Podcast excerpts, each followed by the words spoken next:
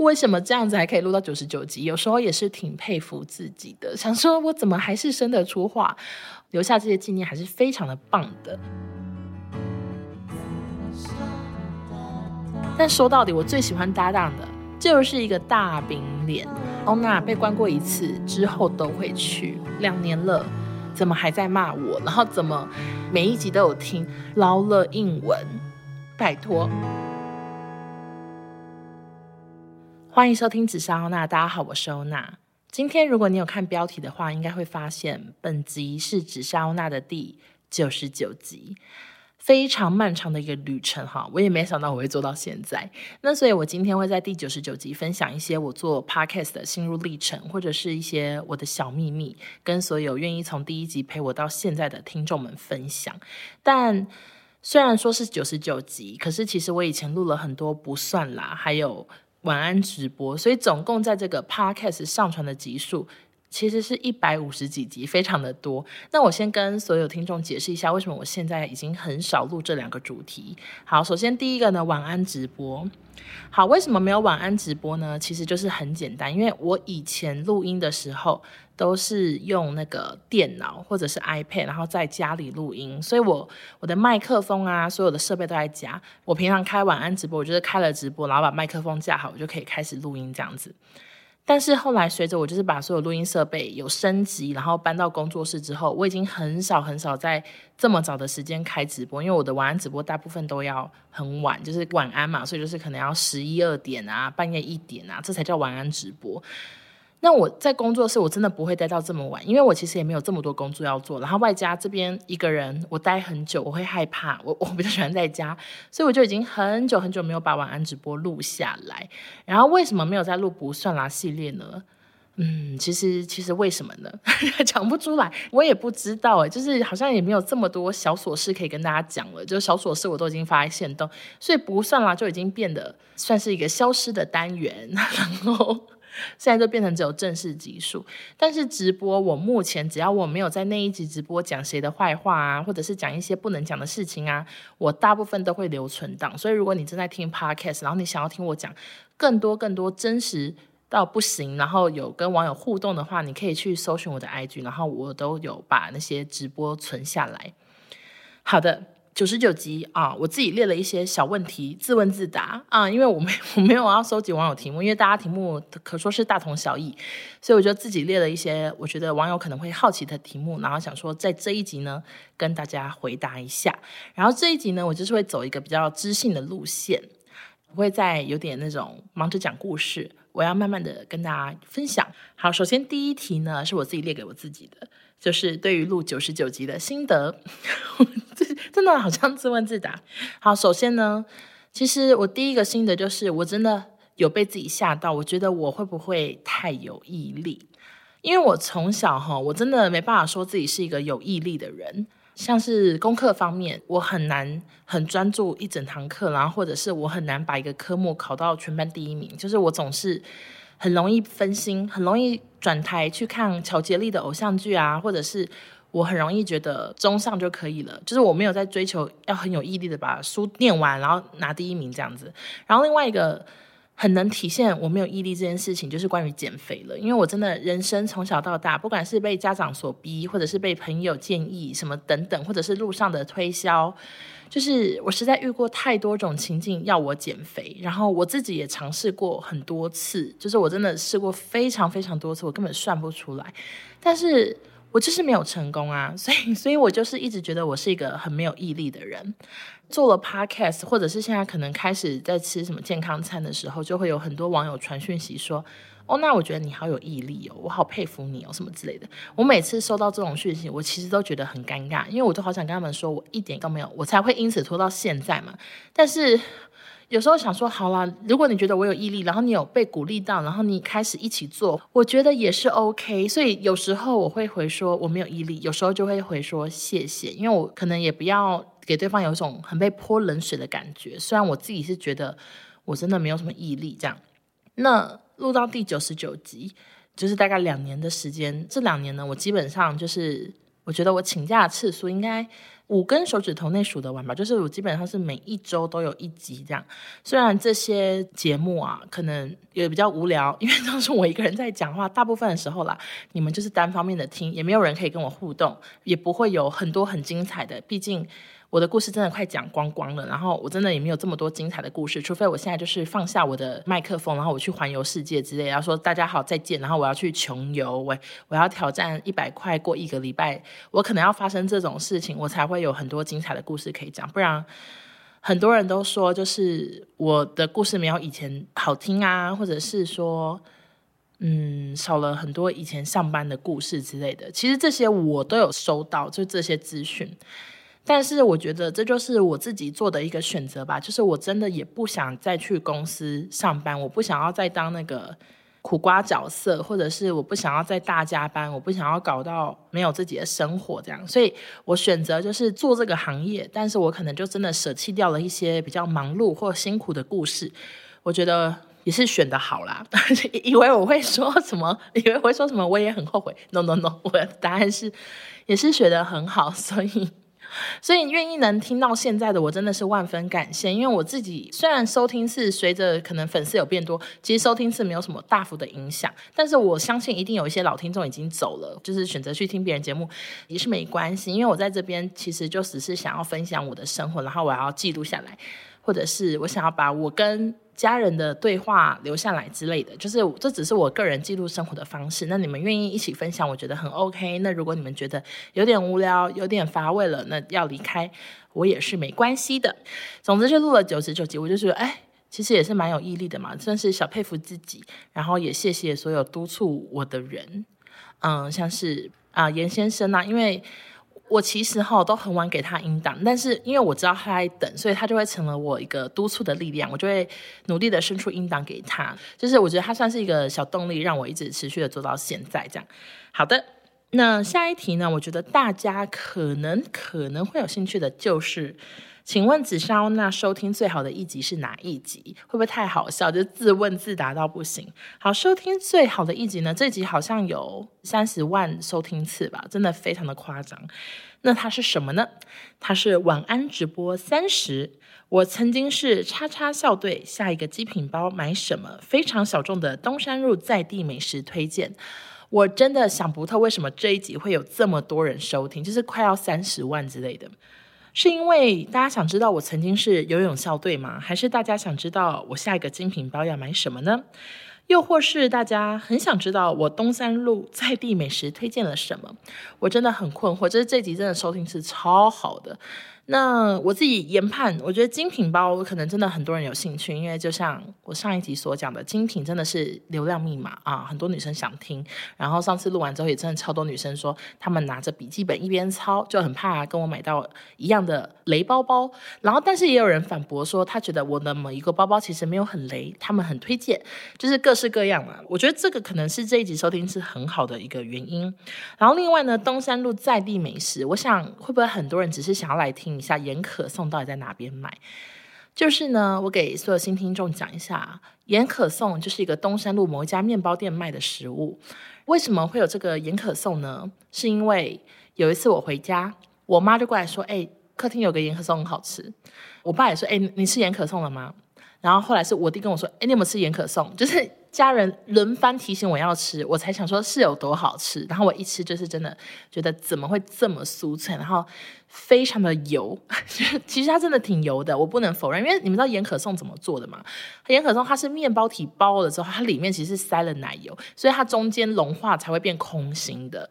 一吃之后，我就有大力的推荐，之后就真的非常多人，不管你从哪哪个地区来啊，什么县市啊，大家都会专程来买盐可颂。买到那个店员都知道有一个欧娜正在推荐，然后好像前阵子有一些网友去，他们还说，你是听欧娜来的吗？好像店员也知道，但是我每次去哦，虽然我没有，我现在没有很常去，店员从来没有问我说，你是因为欧娜来的吗？因为我其实真的很想跟他说，哎，我就是欧娜，就是我不知道他们到底知不知道，但总之这个严可颂真的非常受欢迎，所以我在想这一集会那么多人听，是不是大家想说这边可能有讲在地美食是什么？我不确定，但是再跟大家说一次，严可颂是吉尔斯的，如果有兴趣自己去查。OK，我后来看下一个收听也很好，大概类似第二名的话是晚安直播二十四，我的丑照差点成了别人的宣传图。金马五八究竟有多好哭？其实我完全想不起来金马五八在干嘛，但是我的丑照差点成了别人的宣传照。这个呢，我知道是什么事，就是我们去上虾皮节目的事。其实我完全忘记我在虾皮节目聊了什么，诶，真的完全想不起来。我我连我们聊 podcast 还是聊康熙，还是聊做节目。我都完全没有印象，我只记得那时候就是录完音之后，他们的主持人是他们的员工，我也不知道这个节目还在不在，反正就是他们的员工，然后在虾皮公司录音，主打是邀请各界的人，然后跟他们聊天，各行各业这样。我们录完音之后就说，哎，合照一下，然后我就合照。然后我的合照呢，非常简单的合照，我也没有看说，哎，好不好看或什么的。直到他们给我宣传图之后，我真的吓坏。他就是直接用那一天的合照去做那一集的宣传图，然后合照的我。脸大概是现在自拍的两倍半大，就是非常的大，可能是角度外加那时候比较胖吧，反正就真的好大好大的大脸，我只能这样形容，就是一个大饼脸。然后我看到那张照片，我真的想说不要发，拜托，因为真的太丑了，而且那时候也没有讲说这张就是宣传图。如此随性的合照，我真的承受不住。然后我们那时候就说拜托换别的，然后最后就换成我们一些平常的那种宣传照去顶替，不然真的是吓疯。然后后来其实我人生有遇过类似的事，就去年发生的，但是我有点忘记这件事情是我怎么知道，应该是别人跟我讲的。我很久很久很久以前在一期的时候，我有上过一次节目。然后为什么上节目呢？因为我们要做改造单元，然后那个改造单元实在是太难找到人，就是太少人愿意在节目上现场直播改造。因为你改造失败，那可能就是很丑或是什么，你知道，反正就是很难啦。成效实在是太不确定了，大家不确定你改完是长怎样，所以真的没有人。来参加，后来我左思右想，我就决定这个节目我负责，那我就做到底，我就自己上台去改造。我那时候比较不爱打扮，我就是永远都穿黑衣服，所以我那时候就主打说，我是从一个很忙碌的工作人员，只穿黑衣服，然后变成一个比较有造型的人。然后那时候是以渡边直美之类的为造型，所以最后我是绑了两个包包头，而且是往后梳，就是两个超级夸张的冲天炮嘛。然后妆法也是最夸张，就是亮片到不行。因为是直播，其实我那时候真的也是不太想看荧幕，因为荧幕就会有很多一期直播的观众正在留言，他们就会留说哦，怎样怎样，今天是谁谁谁啊，什么之类的。我就记得那时候，我就转头看到就有人说：“哇，衣服好大件！”就说：“哦，我跟另外一位来宾的衣服好大哦，这样就是天下有这么大件的衣服这种感觉。”然后那时候我就看到就很不爽，然后我就立刻对着荧幕比中指说：“那个人在讲什么？”这样就因为毕竟直播节目比较没有什么规范，所以我觉得很认真啊，立刻比中指。那时候少宗就截图下来吧，我记得发在他的粉砖，他之前有个脸书粉砖。但是我其实也没有想太多，我就觉得 OK，就是也没差，毕竟是朋友。我就没有想到后来这张照片呢，就是被拿去当迷因图，就是我的比中指，然后外加我就是也不是很好看的截图这样。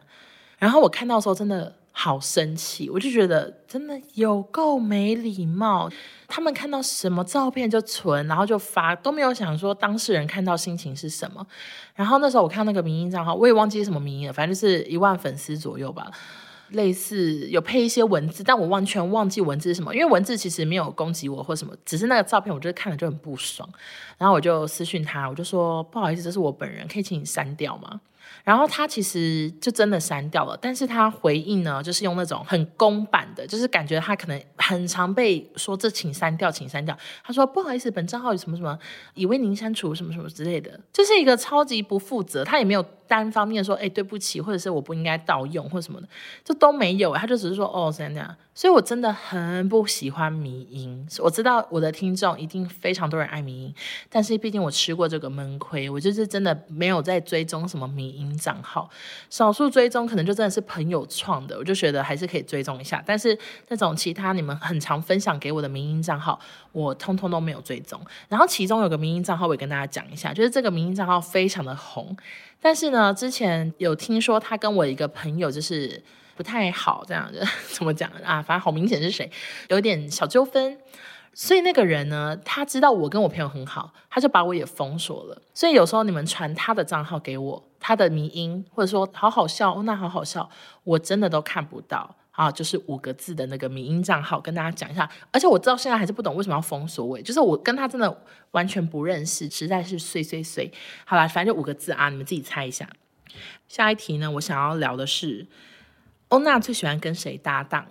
这一题，我觉得会有人好奇吗？好，我跟谁搭档呢？其实我跟非常多人搭档过，我跟爸爸妈妈、妹妹、男友严先生、阿布等等啊，其实我也不确定还有没有别人，就非常多人搭档过。我大部分跟他们搭档的时候，都是会与他们讨论，然后去聊一个我们都可以聊的话题。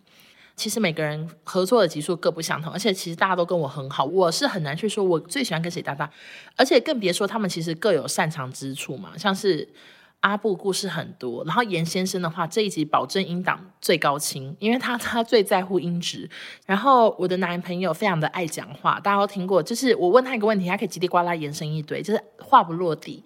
然后我妈妈呢，就是口条很好，声音很好听。但说到底，我最喜欢搭档的。还是我妹，因为我真的觉得姐妹情深，就是我妹的笑话我都觉得很好笑，就是我，就是我，我觉得我们两个聊起来默契最好。然后我们两个的童年就是又是一起长大，所以有非常多共同的话题，像是我们一起看的《还珠格格》，我们一起看的《麻辣鲜师》，就是我们都想法都很相同，这样就很好聊。但是呢，其实今天这一集或者是下一集，我原本是有美眉的，就是我想说九十九集或一百集，我原本是想要邀请美眉再跟我录一集，不管什么主题都好。但就是哈，之前我一直以来录音呢，都是用现在这样的设备嘛，然后如果多加一个来宾，我就是一起用一支麦克风。但我想说，毕竟我现在设备已经高级又高级了，我想要再买一支麦克风，所以我最后就花了三千块买麦克风，然后又花了两千块买耳机，然后又买了新的遮罩，整个夯不啷当也是花了六七千块，然后全部东西都寄来了，就只剩麦克风。我想说，美眉就是快要回台中了，我的设备怎么还没来？我就好生气。我想说，为什么麦克风一直没寄？可是因为我看他又已经在出货，我就想说。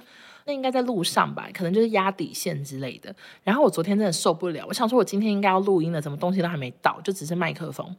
我就问他，然后那个店家说不好意思，就是他们系统就好像坏掉，还是人员有疏失。他其实也没有给正确答案，反正就说哦，可能是这个关系，所以我的麦克风就是到现在还没有出这样。然后我已经等好久，他问我要不要退货。我后来又看了那个上面有写说，现在最快是几月几号到货，反正那个时间是我可以接受的。我就想说，好吧，好吧，我就等。我就说没关系，可以寄这样。就是那个可能真的是压底线到礼拜一才能给严先生音档。然后反正我想说没关系，我压最底线应该可以。结果呢，他又跟我说，哦，因为现在廉价，所以麦克风要三月才能到。OK，所以我现在就是空有一堆设备，就是没有麦克风，所以这一集还是只有我一个人。不，我觉得没关系，反正现在确定就是有两个很完整的设备了。我之后就是可以找，例如说妈妈再次回归，或者是爸爸。其实这两个人真的非常难，因为我妈和我爸他们都录完之后都很后悔，就觉得口条好烂或什么。就是他们每次妈妈好常说不要上啦。路好糟，重来好不好？就妈妈很爱讲这些，然后爸爸则是根本不知道跟我聊什么，所以好，我们就试试看。反正之后就是会有两个设备，有机会的话再邀请别人来跟我录音。好，那接下来下一题呢，就是我最喜欢的主题是什么？嗯。太久以前的我当然都很喜欢啦，只是因为太久以前我就不聊了。近年最喜欢的应该就是小黑屋吧，就是去美国被关到小黑屋，还有《还珠格格》那一集，因为这两集。回响都很大，它不一定反映在收听次，他们绝对不是收听次最好的几集，但是他们真的超多人在分享，超多人 take 我，所以我知道大家都很喜欢。那其实我下个月又要去美国，我真的是很害怕。我知道非常多人都跟我说，就是。欧娜被关过一次之后都会去，或者是说欧娜还是不看好什么之类，就是很多人会这样讲。但是我其实是抱持着一个很佛系的感觉，我想说没关系，我我闯过，我可以再闯一次。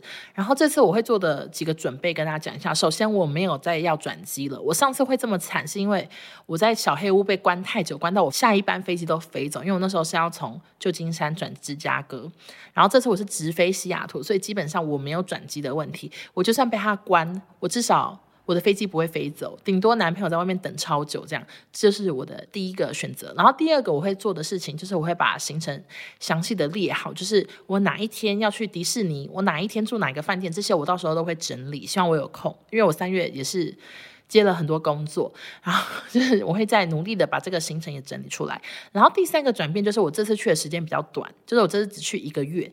我相信一个月，希望他不要跟我计较，好不好？上次两个多月的确是比较久，比较可能有被怀疑的机会，但是这次只有一个月，而且我机票回程也都买好了。我希望他就是捞了印文，拜托。所以这就是我所做的准备。小黑屋如果真的又发生什么事情，我就是可能又会再录一集，谢天谢地又可以再录一集，好不好？好，下一个呢？就是录音两年最大的转变，诶，其实这些题目你们有想知道吗？我觉得我录音最大最大的转变真的是非常非常明显，就是我再也不看排行跟名次，收听次我也不看了。就是以前呢，以前的我，我觉得至少头一年半吧，我真的是每一集每一集上架，我都立刻去看排行，我要先看节目排行，我再看单集排行，单集排行我要先看全部，然后再看。喜剧类名次我一定会截图，就是我要留纪念，或者是我要发现动，就是我真的超级在乎排行跟名次。然后如果有新来的节目，然后打败我啊，我被踢下去，我就会觉得好生气，就是我真的非常在乎。然后后来我真的不知道从什么时候，我就真的。心如止水，我就再也不看那些东西。我我已经好久好久没有看我节目到底排行怎么样，单集怎么样。我比较在乎的是大家喜不喜欢，或者是你们有没有 take 我，有没有分享，有没有私讯我说觉得得到共鸣或者是什么。这个我现在比较在乎，就我比较没有在看名次了。然后另外一个呢，很大的转变就是对于黑粉的留言，因为我以前呢真的是非常走心，我每次看到都是心里波涛汹涌，海浪。来袭，疯狗浪来袭，这样，然后我会截图截给我的朋友看，截给少宗他们看，然后或者是截给我男朋友看，截给我的比较老的紫砂战队看，就是我我会跟他们讨论，我会说气死人什么之类的。以前可能还会发限动回应或什么的，这这是我以前会做的事。那时候最走心的状况呢，就是真的会有时候看到哭啊什么，这都有发生过，但是。我真的也不知道从哪一刻开始，我真的心如止水。从可能从我删掉那个 Apple Podcast 的 App 之后，真的手机再也不会不定时每天就一看就想要点进去看什么的，再也不会有这种状况。然后删掉之后，因为要再去找回来，要再下载一次又很麻烦，所以我就真的都没有再看。然后有时候像现在哈，可能我的电脑我在更新，我在确定有没有上架成功的时候，我可能还是会瞄到，但是我的心。好像什么早上的日月潭哎，就是从疯狗浪变成早上的日月潭，真的毫无涟漪，也就是完全不会再走心，然后完全没有感觉，想说哎，他们还在，就是有一种也不是说怀念，就是想说哎，这个人怎么还在？就是顶多有这种惊喜感吧，想说两年了。怎么还在骂我？然后怎么每一集都有听？就有时候也是会吓到这样，大大概就这样吧。就是真的转变很大。然后虽然有很多人问我说，就是你到底是怎么去面对这件事情，或者是你怎么克服？好常被问，尤其是有一些网友，他们可能也在做类似的工作，或者是有些是在做什么。IG 在卖东西呀、啊，什么做品牌的？他们说他们看到负评，他们看到爸爸的小吃店被打一颗星，都会很难过什么的。问我怎么做到，说不要管。我真的其实讲不出什么方法哎。我觉得我就是一个一直习惯到最后就没感觉，然后也觉得其实就是做好自己的事情比较重要，不用很 care 说对方给你的评价，因为其实你也不认识他。他也不认识你，他认识的你只是用耳机听到的你，然后他也不知道你私下是怎么人，或者是他的揣测、他的断定什么，一点都不重要。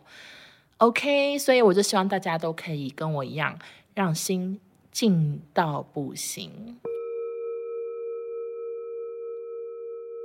我们就像那个慈济师姐一样，要非常非常的慈祥，慈祥干嘛？就是要非常的冷静。那下一个呢？我自己列的题目是：录音以来有什么事情始终如一？啊、嗯，其实我最始终如一的事情呢，就是我跟你们说，我从头到尾几乎从来没有存档过。我每一集都是上架的前三天才录音。然后我最常做的事情就是，我真的想不到主题。啊，这就是我我的始终如一，我的始终如一就是想不到主题，我每一集都好苦恼，我只要想到，我就会很快的可以把它录完，就像我今天录的这个主题，我也是刚刚就是出门前想一想，然后就录出来，但是我可能前三天我都在想说我要录什么，我想不到我要录什么，我真的不知道大家想听什么，我真的 always 都想不出来，我也不知道我怎么办，但是。为什么这样子还可以录到九十九集？有时候也是挺佩服自己的，想说我怎么还是生得出话，我好厉害。但是其实真的。录 podcast 好难啊，尤其是一个人讲话，真的是更难更难。两个人的话，你们还可以前面先闲聊一下最近发生什么事情，或者是大不了聊一些最近的很夯的新闻还什么的，先聊先聊，然后再开始进主题，时间就可以拖了个四五十分钟。然后像我这样一个人话不落地，一直叽呱啦呱啦叽呱呱呱，然后我现在这样录还没有半小时，你们说多气人？想说哎。诶不好意思，老娘已经很努力了啊！为什么音档就是给我这么短啊？OK，所以大家如果你们有想要听我聊什么的话，都可以私讯我，我就是会当参考用。好，接下来下一题呢，我不知道大家好不好奇，但是可能少部分人有好奇过，就是目前紫砂欧娜这个 Podcast 关于抖内呢，到底赚了多少钱？好，我总共录音呢。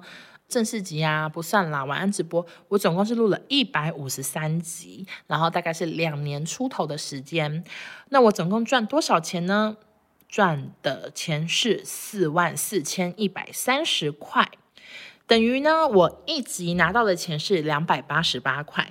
那其实这个四万多块呢，还没扣掉第三方金流手续费，还有平台的服务费。因为大家是透过我上架的这个平台在抖内嘛，所以扣完之后是三万五千八百二十二。那三万五千八百二十二呢，除以一百五十三，我一集赚的钱是两百三十四块。那其实我的麦克风这些所有设备加起来就是好几万了，所以。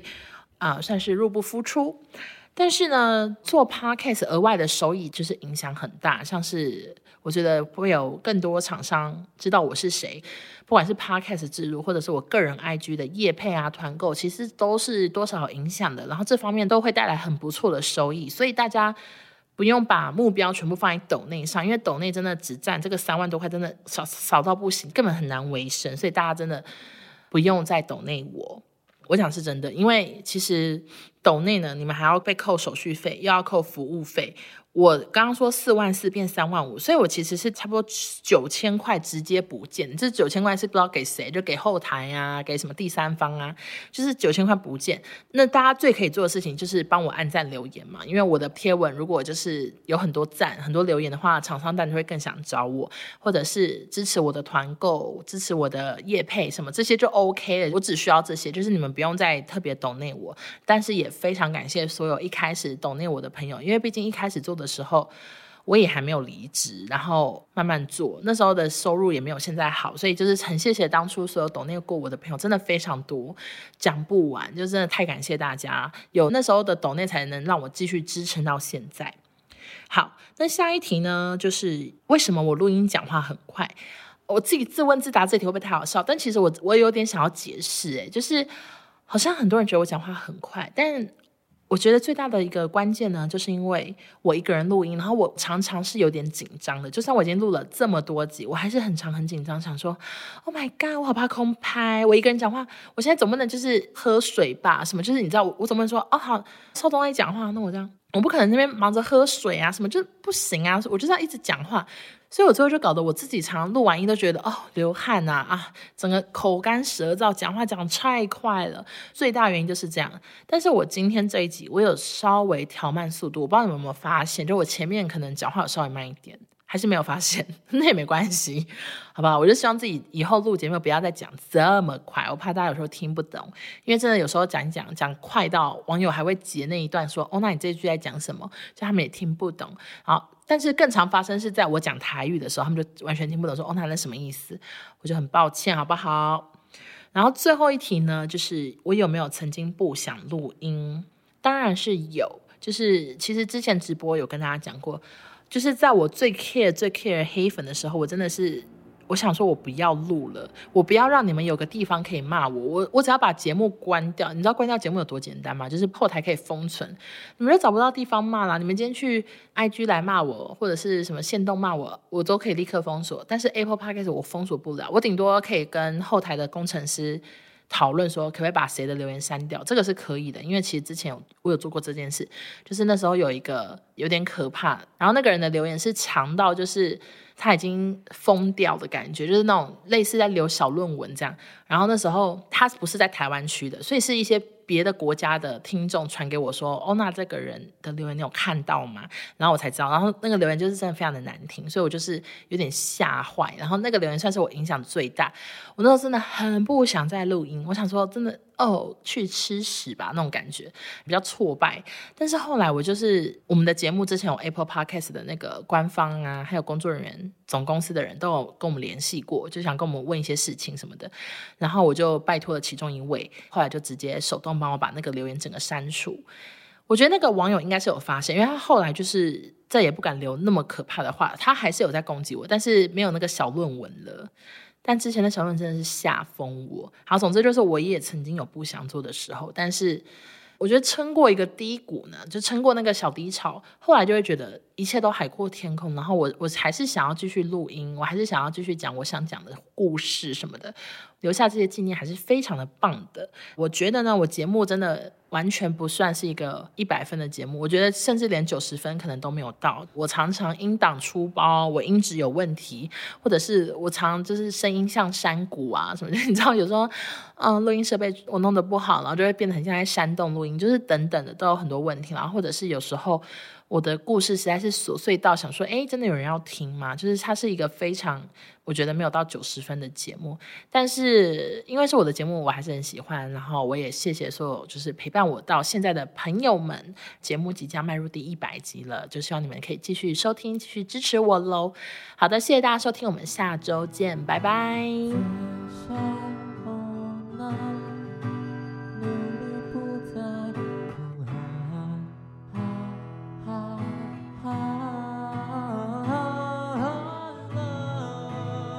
啊啊啊啊啊啊！我就是啊，我要说什么？反正就是我要说，我声音怎么那么哑？